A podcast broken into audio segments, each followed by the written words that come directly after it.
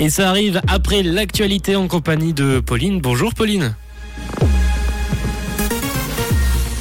Bonjour à tous. La Suisse doit faire mieux pour lutter contre les violences domestiques. Le canton de Vaud lance un vaste plan d'action pour valoriser l'apprentissage et quelques nuages attendus cet après-midi. La Suisse doit faire mieux pour lutter contre les violences domestiques. Le financement des programmes de soutien et de prévention reste encore insuffisant. C'est ce qui ressort d'un rapport du Conseil de l'Europe qui salue cependant les progrès dans le domaine. Ces lacunes en matière de financement donnent lieu à des disparités entre les cantons. Une feuille de route a été établie en avril 2021 entre le Conseil fédéral et la Confédération.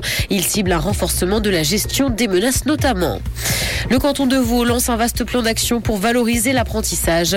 Un jeune sur cinq choisit directement la voie professionnelle après l'école obligatoire dans le canton. Une situation un peu alarmante pour le ministre de la Formation qui a présenté à Lausanne ce plan pour valoriser la formation professionnelle. Le plan prévoit notamment de mieux informer tous les publics et de favoriser les transitions directes vers le CFC.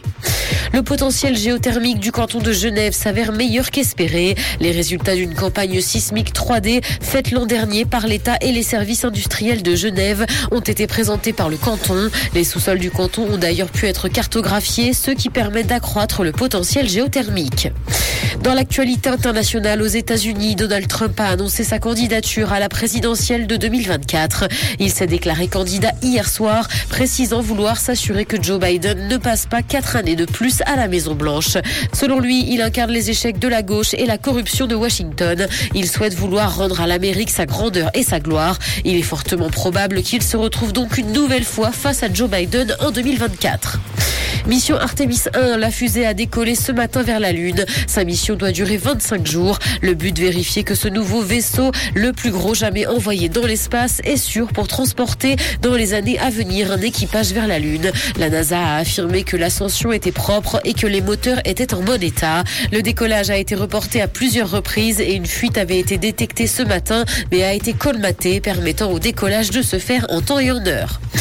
Musique, Beyoncé est en tête des nominations aux Grammy Awards. La 65e cérémonie approche et la chanteuse a pris la pole position avec son album Renaissance sorti au mois de juillet. L'artiste a donc recueilli 9 nominations pour la prochaine cérémonie. Elle est donc devant le rappeur Kendrick Lamar et la chanteuse Adele. La cérémonie aura lieu le 5 février 2023. Il fera beau cet après-midi malgré la présence de quelques nuages dans le ciel. Et côté température, le mercure affichera 12 degrés à Lausanne et Montreux, ainsi que 14 à Genève et Palinges. Bon après-midi à tous sur Rouge. C'était la météo, c'est Rouge.